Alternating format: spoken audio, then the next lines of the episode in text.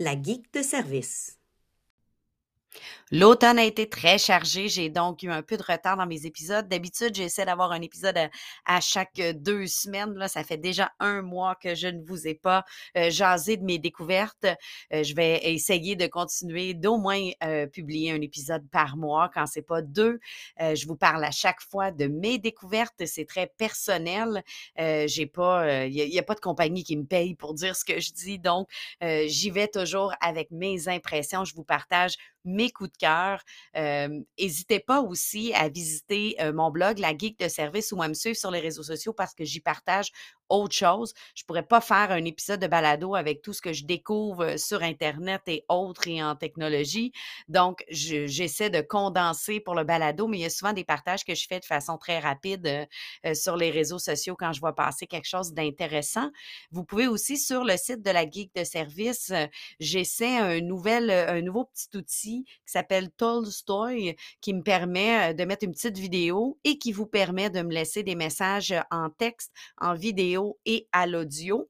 C'est vraiment un essai. L'outil est vraiment qu'en anglais, mais on est très en mode picto et tout. Donc, c'est assez facile de, pouvoir l'utiliser tout de même. Donc, si vous voulez, vous essayez de me laisser un message, soit par texte, soit par vidéo ou à l'audio, mais visitez la geekdeservice.com et vous allez pouvoir me laisser un message. Bien sûr, je suis rejoignable aussi sur les réseaux sociaux, autant sur Facebook, sur ma page Facebook La Geek de Service ou sur Twitter. Vous allez me trouver facilement et vous pouvez toujours m'écrire pour me partager vos coups de cœur à vous ou vos réactions euh, si jamais vous avez essayé quelque chose dont j'ai parlé ou même si je me suis trompée sur quelque chose, euh, n'hésitez pas à m'en faire part.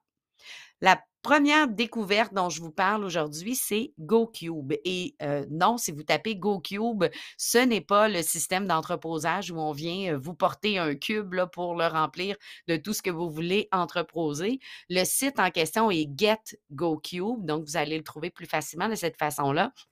Il s'agit en fait d'un cube Rubik connecté.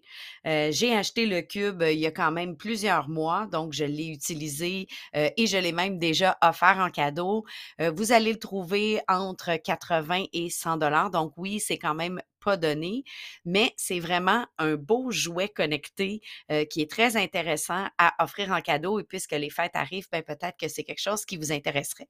Ça s'achète sur leur site, bien sûr, mais ça s'achète ailleurs, par exemple sur Amazon et tout. Donc, euh, je vous invite à chercher euh, un peu sur le web. Il va être à différents prix et différents à différents endroits.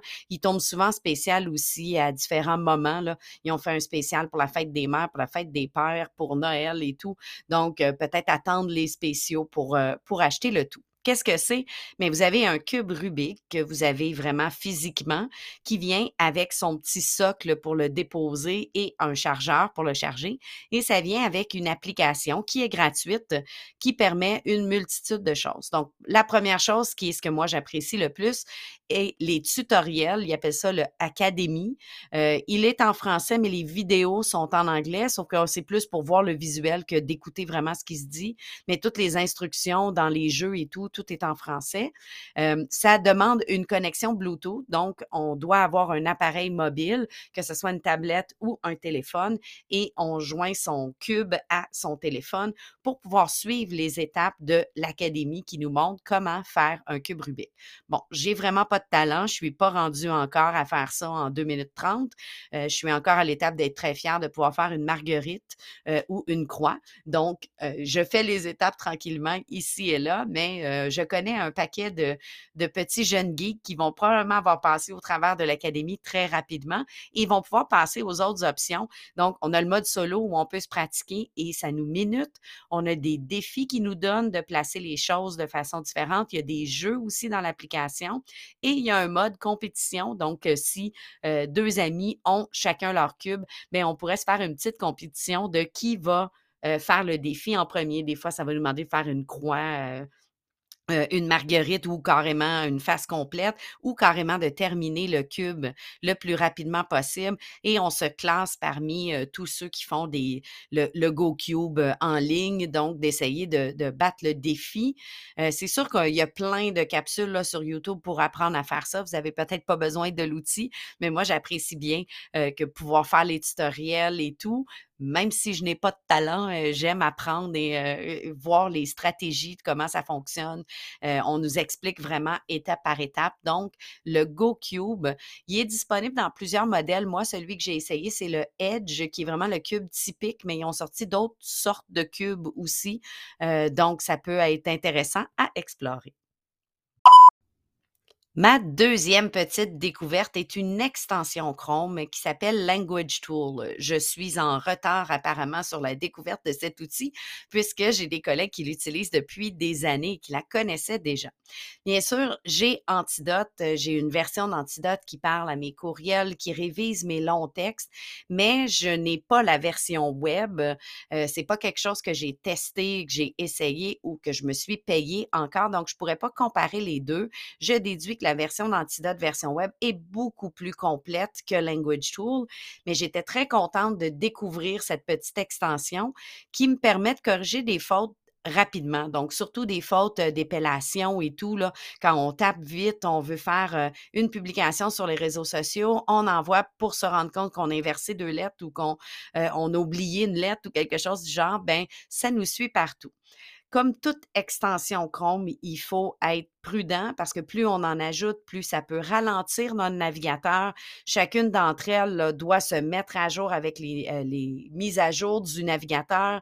Et il y a certaines, euh, certaines extensions qui, des fois, peuvent même causer des problèmes. Là, on peut recevoir euh, des publicités ou encore fait bugger quelque chose. Je pense à toutes les extensions qui viennent avec Google Meet qui ont fait un paquet de troubles qui faisaient qu'on n'a plus accès à telle chose ou autre parce qu'elles n'ont pas été mises à jour. Donc, il faut toujours être prudent avec des extensions. C'est pour ça que je l'ai testé quand même plusieurs semaines avant de décider de euh, diffuser et de vous en parler parce que je voulais voir, un, est-ce qu'elle fonctionne bien? Et deux, est-ce qu'elle est très envahissante et est-ce qu'elle ralentit mon navigateur? Parce que sinon, je l'aurais enlevé. Je veux être efficace en ligne, je veux pas être ralenti. Mais non, elle ne ralentit pas mon navigateur quoique je ne l'ai pas testé sur différents ordis j'ai un ordi quand même assez performant. Donc, à vous de voir si ça ralentit, peut-être euh, peut-être laisser faire ou faire du ménage dans vos extensions. Surtout d'aller cliquer sur la petite pièce de puzzle et voir qu'est-ce qu'il y a d'installé parce que des fois, elles ne sont pas épinglées et on se rend pas compte qu'on en a 15 autres qui travaillent en arrière, qui étaient cachés derrière la petite pièce de puzzle. Donc, allez voir la petite pièce de casse-tête pour voir les extensions que vous n'avez plus besoin. Je fais un ménage assez régulièrement de mes extensions. Language Tool est disponible dans plusieurs langues, donc si vous écrivez en anglais aussi et en français, vous allez pouvoir basculer d'un à l'autre selon la langue que vous utilisez pour écrire. Le modèle gratuit, pour le moment, me suffit. On parle vraiment de fautes de base, des accords de pluriel, des accords de verbe, euh, des fautes euh, d'épellation ou des, inversions de, lettres parce qu'on a tapé trop vite ou autre. On n'est pas dans un... Euh, dans, dans une correction poussée, ça va pas venir me dire que j'utilise pas le terme comme il faut ou que ma phrase, par exemple, est un est, pas son style est pas correct. Ça ira pas à ce point-là. Ça le fait avec la version payante que je ne me suis pas payée, que j'ai pas testé, donc je peux pas vous en parler. Mais pour ce qui est des fautes d'orthographe, pour les accords, pour la ponctuation, donc d'avoir oublié une virgule avant le mais, par exemple, ça va vous mettre, ça va vous vous aviser qu'il y, a, certaines fautes. Ce que j'aime majoritairement, c'est que ça me suit vraiment partout, que je sois dans un Google document en ligne, euh, que je sois sur Twitter, que je sois euh, sur n'importe quoi qui est sur le web, ça me suit. Je suis en train de chatter sur un outil web, ben ça va corriger mes fautes. Ça me suit vraiment partout euh, dans mon navigateur Chrome, bien sûr.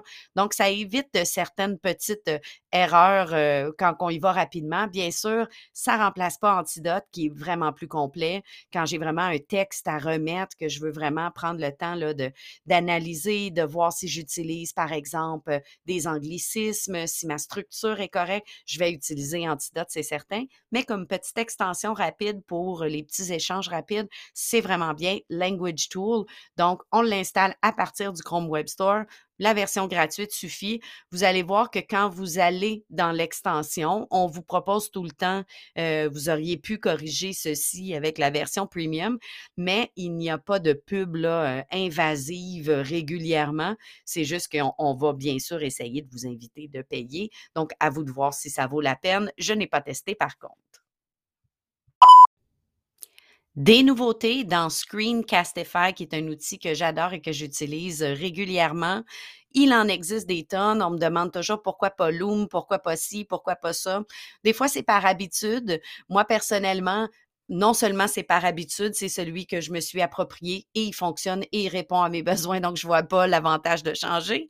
Euh, mais aussi, j'aime le fait que toutes mes vidéos sont à moi dans mon Google Drive, euh, ce qui fait que je n'ai pas à partager vers un lien externe. Je partage à partir de mon Drive, de mon compte, et je peux rapidement retrouver mes vidéos dans mon Google Drive plutôt que d'avoir à naviguer dans un autre site, comme c'est le cas par exemple avec Loom. Mais ils ont euh, de très belles possibilités, les deux, et il en existe un paquet d'autres outils pour faire des captures d'écran. Moi, Screencastify, c'est rapide, c'est dans mon, c'est une extension Chrome que je peux ouvrir en quelques secondes. Je paye à chaque année la version payante, j'ai des options d'édition, donc moi personnellement, ça répond à mon besoin. Et là, ils viennent de sortir deux nouveautés que j'apprécie particulièrement. La première, c'est des nouvelles options lorsqu'on partage la vidéo. Donc, vous allez remarquer en, juste en dessous du bouton partager euh, un petit euh, lien cliquable qui dit Show Share Settings. Donc, allez voir les paramètres de partage. On peut maintenant, à partir de ce petit menu-là, décider que la vidéo, elle n'est partagée seulement qu'à moi. C'est ce qui est par défaut d'ailleurs. Donc, si vous n'êtes jamais allé, ça veut dire que vos prochaines vidéos vont être privées par défaut.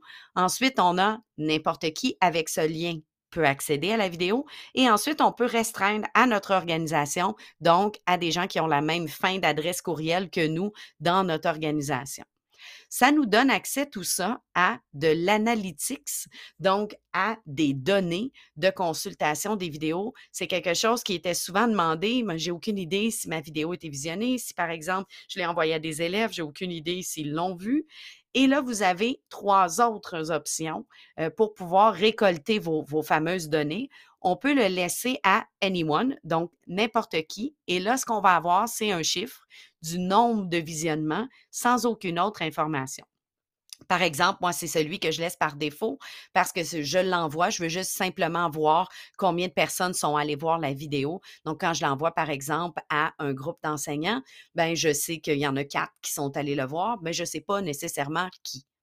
Vous pourriez par contre augmenter ces données-là, d'avoir plus d'informations en demandant l'adresse courriel de la personne. Et là, ça va nécessiter un compte Google. Un peu moins pratique si euh, on envoie des gens qui n'ont pas nécessairement un compte Google, quoique ça se crée assez rapidement un compte Google aussi avec l'adresse courriel de notre choix. On n'est pas obligé d'avoir un Gmail. Ça peut être un Hotmail, un autre, mais on doit avoir un compte, on doit s'être créé un compte, ce qui n'est pas le cas de tout le monde. Donc, la deuxième option, avec adresse courriel. Sinon, on a la troisième option qui n'est pas avec un compte ou avec une adresse courriel, qui s'appelle par nickname, donc avec un surnom.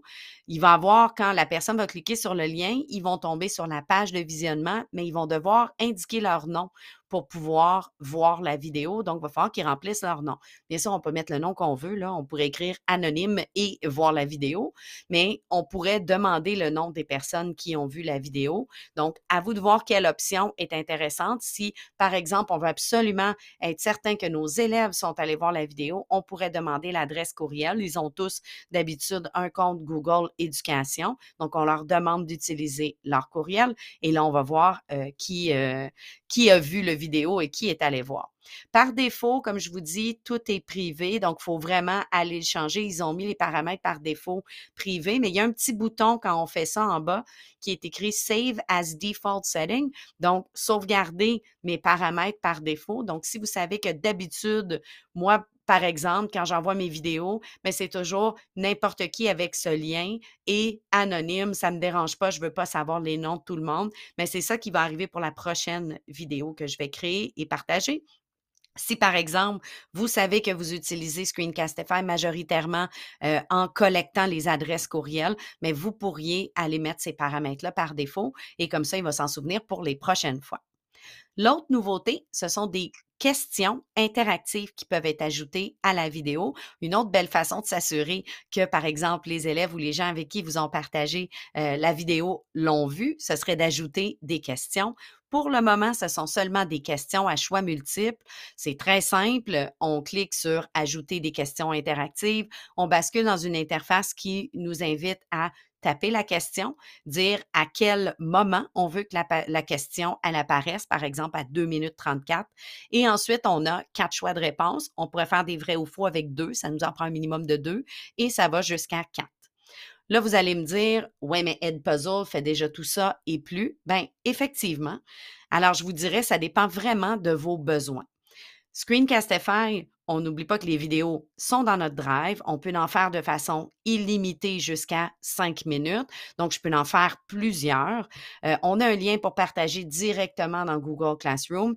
Donc, c'est plus pratique quand on veut faire de courts tutoriels. Je veux faire vraiment un petit tutoriel qui explique une notion, ajouter une ou deux questions pour m'assurer de la compréhension. Je veux faire ça rapidement, question à choix multiple. Je ne suis pas en mode évaluation formative ou rien ben, je peux y aller avec Screencastify. Edpuzzle, ben, on a plus de choix de questions. Euh, on peut, euh, par exemple, avoir des réponses longues, on peut avoir de l'autocorrection, on peut avoir des réponses audio. L'élève pourrait répondre euh, verbalement aux questions. les vidéos peuvent être beaucoup plus longues, donc je peux envoyer un documentaire de, de 20 minutes avec plusieurs questions, de types de questions différentes. Donc, je vais pouvoir l'utiliser pour des choses plus longues, des évaluations un peu euh, euh, formatives plus longues. Je ne sais pas si je m'en servirais pour du sommatif, personnellement, plus pour, pour voir, pour tester euh, la, compréhension des élèves, par exemple.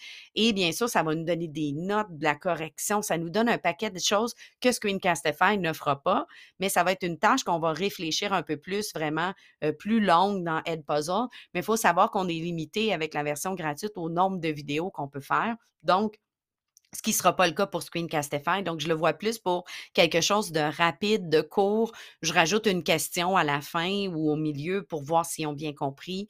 Euh, je demande qu'ils écrivent leur nom ou qu'ils se loguent avec leur courriel et j'ai les infos et ça me suffit. Si j'ai une tâche plus longue et plus euh, diversifiée, je dirais, là, je basculerai vers Edpuzzle. Mais ça, c'est moi qui le vois comme ça. À vous de me dire comment vous le voyez. Je vous laisse là-dessus. Je vous invite à me suivre sur les réseaux sociaux pour d'autres partages. N'hésitez pas à visiter lageekdeservice.com pour venir euh, me laisser un message euh, vidéo par texte, euh, vocal ou à me rejoindre sur les réseaux sociaux aussi. Je suis assez facilement retrouvable. À bientôt.